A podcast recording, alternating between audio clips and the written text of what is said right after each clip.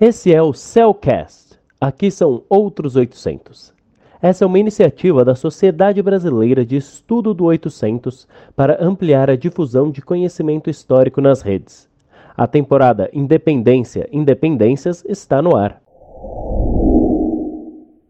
O episódio Olhares sobre a Independência do Brasil no Maranhão, 1823 da equipe liderada por Yuri Sampaio Mateus, é um dos podcasts premiados do nosso primeiro festival Cellcast e começará em instantes. Aproveite sua viagem pelos 800. Sou Elizabeth Abrantes, historiadora e professora do Departamento de História e Geografia da Universidade Estadual do Maranhão. Olá a todas e todos, eu sou Yuri LADF, historiador e doutorando em História pelo Programa de Pós-Graduação em História da Universidade Federal do Maranhão.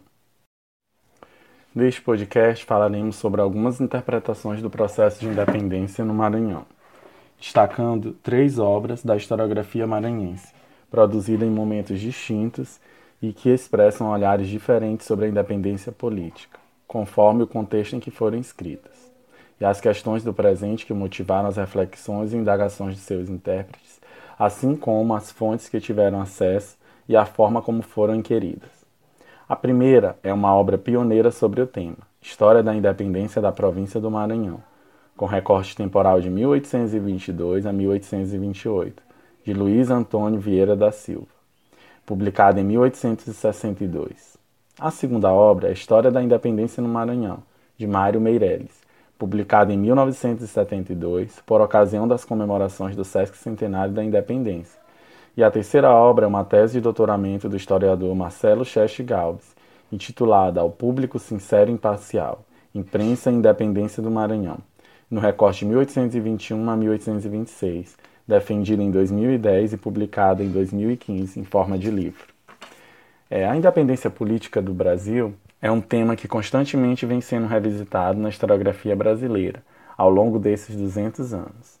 A imagem de um processo pacífico e amistoso, simbolizado no Grito do Ipiranga, marcou o início da historiografia sobre o tema, mas não se sustenta diante de estudo das guerras de independência que ocorreram durante quase um ano, especialmente no Norte, e envolveram diferentes grupos sociais com diferentes perspectivas e interesses. A data, de 28 de julho, é marco oficial da adesão do Maranhão ao Império do Brasil. O processo de independência no Maranhão possui algumas especificidades, e estas têm sido abordadas por diferentes olhares pela historiografia maranhense. É a luta pela independência no Maranhão, ela partiu do sertão em direção à capital São Luís e contou com a participação de tropas vindas do Piauí e Ceará, as quais adentraram pelo interior da província, formando junto com adeptos da causa da independência no Maranhão o chamado Exército Libertador. Essas tropas, denominadas de independentistas, protagonizaram muitas vitórias nos embates trazados com as forças oficiais que se mantinham fiéis à coroa portuguesa, gerando medo na capital São Luís. É a rendição oficial do governo provincial, representado pela junta governativa, deu-se com a chegada ao porto de São Luís do navio comandado pelo almirante britânico Lord Crochan, enviado pelo imperador Dom Pedro I. É, a cidade de São Luís estava cercada, na iminência de capitular, pois o exército libertador já havia conseguido a rendição das tropas portuguesas em Itapecuru e estava próximo de adentrar na ilha. O ato que oficializou a rendição do governo provincial ocorreu em 28 de julho de 1823, no Palácio dos Leões, sem a presença do Lorde, sem grandes cerimônias ou comoção popular. Inicio com a abordagem sobre a primeira obra dedicada inteiramente ao tema da independência no Maranhão, intitulada História da Independência da Província do Maranhão, com recorte entre 1822 e 1828, escrita por Luiz Antônio Vieira da Silva, membro de uma das mais antigas e poderosas famílias da província do Maranhão. Formado em Direito na Alemanha, era ligado ao Partido Conservador. A obra foi publicada em 1862 e abriu as portas para sua entrada no Instituto Histórico e Geográfico Brasileiro, o IHGB. A obra de Vieira da Silva inaugurou uma interpretação da independência do Maranhão que predominou por mais de um século. Entre as temáticas centrais, destacamos o caráter tardio da adesão, o Exército Libertador, com tropas cearenses e piauienses, e a atuação de Lord Cochrane. Entre a independência política do Brasil, em 1822, e a escrita dessa primeira obra sobre o processo no Maranhão, os autores que escreveram sobre a independência acusaram o Maranhão de separatista, de não querer a união com o Império do Brasil devido a uma obstinada fidelidade a Portugal. Eram acusações que, naquele contexto pós-independência, depunham contra o sentimento pátrio, de pretenso sentimento nacional, como razão da separação política, conforme a narrativa defendida pelo Instituto Histórico e Geográfico Brasileiro, o IHGB, em sua missão de construção de uma identidade nacional e defesa da unidade territorial. Essa obra sobre a história da independência na província do Maranhão possui 16 capítulos, escrita em ordem cronológica dos acontecimentos entre 1822 e 1828, embora seu primeiro capítulo inicie pelo ano de 1819, com a chegada do capitão general Bernardo da Silveira Pinto da Fonseca, abordando os acontecimentos decorrentes da Revolução do Porto em 1820. Sobre o caráter tardio da adesão à independência, o autor atribuiu como causa imediata a resistência inútil e inglória dos membros da junta provisória, que prestara juramento de fidelidade ao governo da metrópole. Essa resistência teria provocado a guerra, com suas cenas de violência, inclusive contribuindo para o aumento da hostilidade contra os portugueses que se seguiu no pós-independência. Do ponto de vista mais estrutural, essa adesão tardia tem relação com as peculiaridades do processo de colonização na região norte da América Portuguesa, que manteve por quase dois séculos o Maranhão e o Pará como um estado colonial separado do Brasil, sempre em contato diretamente com Portugal. Mesmo reconhecendo que a Junta Provisória do Maranhão foi a que mais se distinguiu pelo aferro com que se apegou ao juramento de fidelidade à Constituição portuguesa, o autor defende que essa postura em favor de Portugal não foi suficiente para abafar um nascente sentimento de independência, ao dizer que não pôde evitar que na capital, vilas e povoados do interior, uma ideia vaga de liberdade percorresse todas as classes. Ou seja, o autor esboçava a ideia da existência de um nascente espírito de nacionalidade, argumento importante para desfazer a imagem negativa da província de separatista. Quanto ao exército libertador, liderado por comandantes vindo das províncias vizinhas, tendo em sua composição milhares de sertanejos cearenses e piauienses, o autor busca uma solução conciliatória, em que, ao mesmo tempo em que reconhece que atuaram em solo maranhense, considera que a propaganda pela independência já se estendia pelos rincões maranhenses, dispensando o envio dessas tropas. Para defender essa ideia, destaca a oposição feita por bacharéis na capital, os quais trabalhavam para propagar a ideia de independência, combatendo a posição da junta governativa, que só promovia a guerra civil, causando a invasão das tropas independentes do Piauí e Ceará. Por fim, Outro tema sensível para a historiografia, a atuação do Lord Cochrane no desfecho da rendição e consequente adesão à independência. Trata da chegada de Cochrane e de suas medidas na proclamação da independência e composição do novo governo provisório, destacando ainda a contribuição que exigiu dos habitantes e dos cofres públicos da capital. São destacados pelo autor duas atitudes que contribuíram para desgastar a imagem do almirante Cochrane que poderia ter contribuído para uma imagem não muito favorável para a posteridade. A primeira atitude diz respeito a ter considerado a cidade de São Luís boa presa de guerra, mandando confiscar as propriedades dos portugueses e a dívida pública ativa, nas quais se incluía até mesmo dívidas de brasileiros a portugueses ausentes. A segunda atitude foi ter considerado também presa de guerra os escravos que estavam na tripulação de canhoneiras, os quais foram levados e vendidos em outras praças. A obra de Vieira da Silva sobre o tema da independência mostra a preocupação de sua geração de intelectuais, ligada diretamente ou indiretamente ao IHGB, de tratar sobre um tema considerado fundante para a nacionalidade brasileira, apresentando os diferentes caminhos a partir das peculiaridades regionais. No caso do Maranhão, se ressentia de uma narrativa que partisse de um representante da província, especialmente para se contrapor às interpretações que destacavam principalmente a desunião em vez do sentimento de unidade, tão fortemente utilizado pelos construtores da ordem imperial. A segunda obra em destaque é a História da Independência no Maranhão, do historiador Mário Martins Meirelles publicada em 1972, no contexto das comemorações do sexto centenário da independência. Era o período da ditadura militar, instaurada pelo golpe de 1964, e o ensino de história se pautava em uma educação moral e cívica de exaltação de heróis nacionais. As comemorações da independência foram utilizadas para reforçar os valores cívicos preconizados pelo regime autoritário em vigor no Brasil. Mário Meirelles foi professor em várias escolas secundárias, delegado do Imposto de Renda e professor do curso de História e Geografia da Universidade Federal do Maranhão. É sua obra, constituída de 12 capítulos, de um modo geral está afiliada à corrente historiográfica inaugurada por Vieira da Silva. Com uma cronologia semelhante, traz episódios desde a Revolução do Porto ao retorno do Lorde Britânico ao Maranhão em 1824, assim como narra a adesão do Maranhão à independência, sendo também vista como uma guerra de libertação. É a obra enfatiza os conflitos luso-brasileiros por cargo e pela direção da província maranhense no pós-independência. O autor defende a ideia de um sentimento de patriotismo que começava a se disseminar, especialmente em razão do que chama de concepções novas no campo das ideias políticas e que encontraram campo ideal no Novo Mundo. Para o autor, a adesão do Maranhão ocorreu como uma ação de fora para dentro. Haja vista que não havia ainda na província manifestações para um clima de adesão espontânea e imediata. Entre as razões que apontam para essa maior ligação com Portugal e resistência na adesão imediata à independência proclamada no Rio de Janeiro, está a separação do Brasil na fase colonial, constituída como para um Estado colonial separado do Brasil, com a administração e economia subordinada diretamente à metrópole. Para Meireles, o impulso veio de além Parnaíba, com a proclamação da independência feita na vila de São João do Parnaíba, província do Piauí, em 11 de novembro de 1822.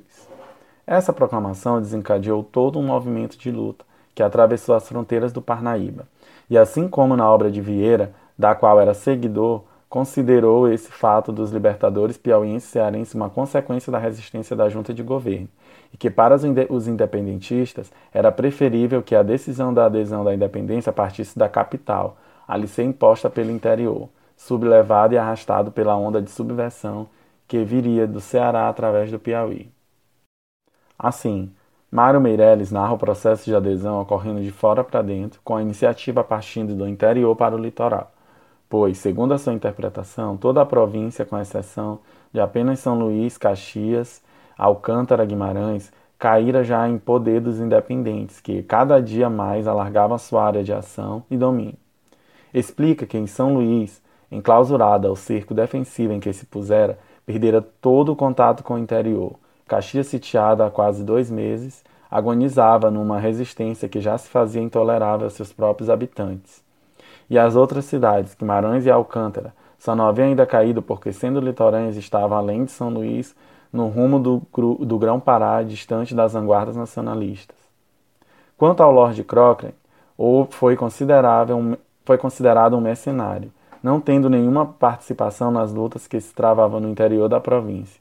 Meirelles fala das suas considerações do Lorde acerca das tropas indianas, ou seja, tropas nativas, o chamado Exército Libertador, constituído por sertanejos, habitantes do interior, e diz que o Lorde, querendo valorizar os seus serviços e subestimar os da tropa de terra, os considerou como hordas de índios maltrapilhos, esfomeados e que nada ajudaram na campanha. O autor se mostra crítico em relação a essa postura do almirante e de suas ações no Maranhão, que, Segundo ele, não mereciam tantos títulos de louvação, a exemplo de ser chamado o pacificador do Maranhão, restaurador de nossa tranquilidade, anjo libertador. Conclui que Dom Pedro I se precipitou ou exagerou no reconhecimento aos serviços prestados pelo Lord Cochrane na, cidade, na campanha do Maranhão, pois a sua preocupação estaria mais em receber o preço que cobrara por ocasião da capitulação de São Luís do que consolidar sua independência. A obra, escrita no contexto efusivo das comemorações dos 150 anos da independência de Mário Meirelles, se alinhava aos trabalhos que defendia a ideia de uma nação pré-existente, herdeira do legado português. Essa obra teve grande influência na historiografia maranhense e na formação de estudantes, pois desde então tornou-se referência obrigatória nos bancos escolares maranhenses e na formação acadêmica, haja vista a importância do autor na criação do curso de História na Universidade Federal do Maranhão.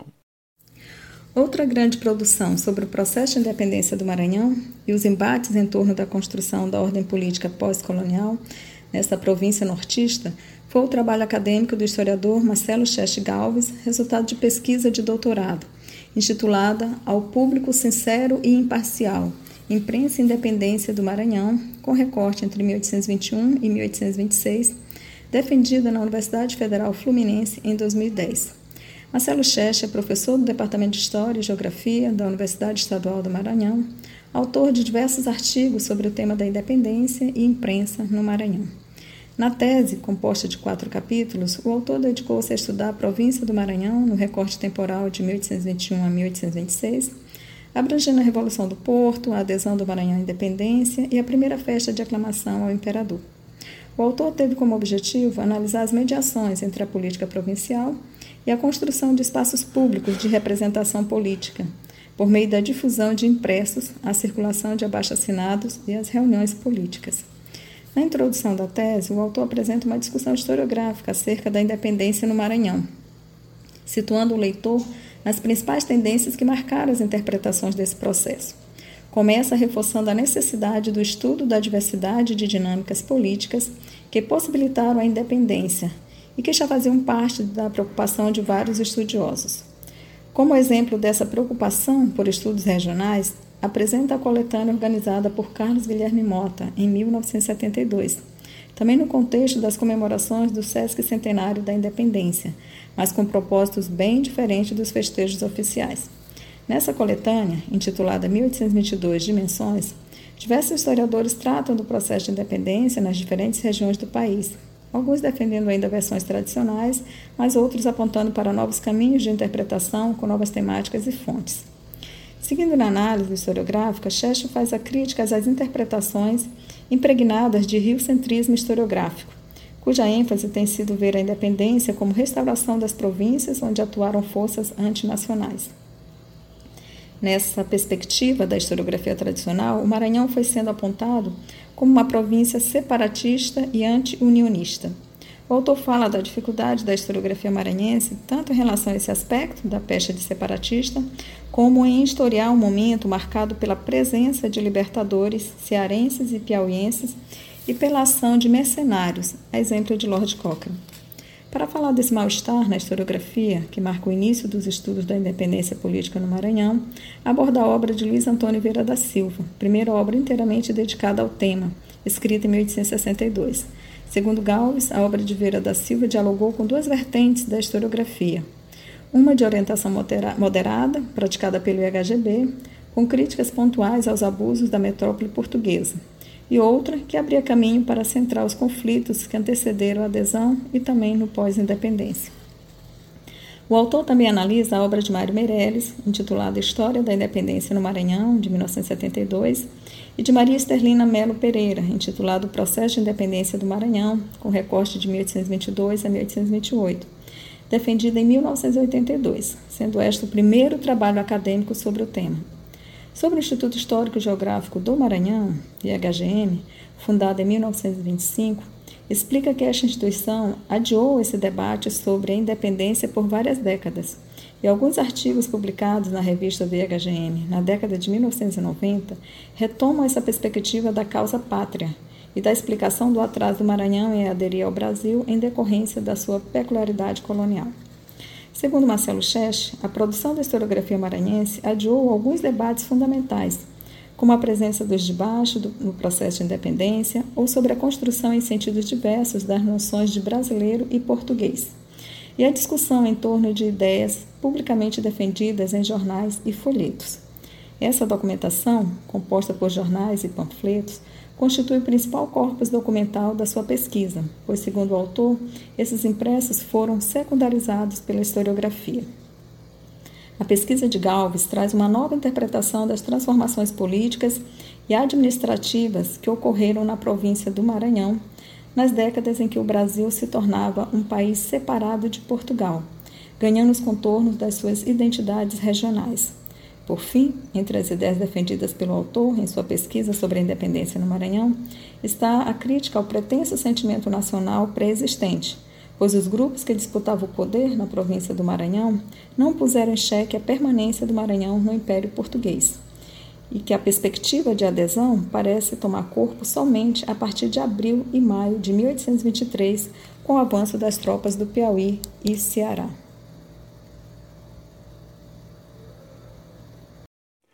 As três obras que foram brevemente apresentadas representam interpretações da independência do Maranhão em momentos distintos. Se, por um lado, a historiografia tradicional esboça ou enfatiza a existência de um sentimento nacional em torno da independência, a historiografia revisionista faz crítica a essa premissa, assim como não se restringe ao pretenso embate entre brasileiros e portugueses, mostrando que houve violenta disputa e tensão entre diferentes projetos dos diversos segmentos sociais. A atual historiografia enfatiza os diferentes Brasis, como estes reagiram nesse processo de ruptura com a metrópole e a conformação de uma nova ordem política, com novas abordagens temáticas que põem em evidência os diferentes projetos de cidadania, bem como o destaque para os conflitos políticos e o protagonismo da participação popular. Esse podcast contou com a produção da que vos fala, Paula e de Vanessa Espinosa. A realização é da CEL, Sociedade de Estudos do 800. Agradecemos o apoio de nosso time de curadores, aos grupos parceiros e a vocês ouvintes. Obrigada a todas, todos e todes. Siga a CEL nas redes sociais, no Facebook, Instagram, arroba sociedade.800 e Twitter, arroba cel, underline 800. E encontramos vocês no próximo episódio do primeiro festival Cellcast.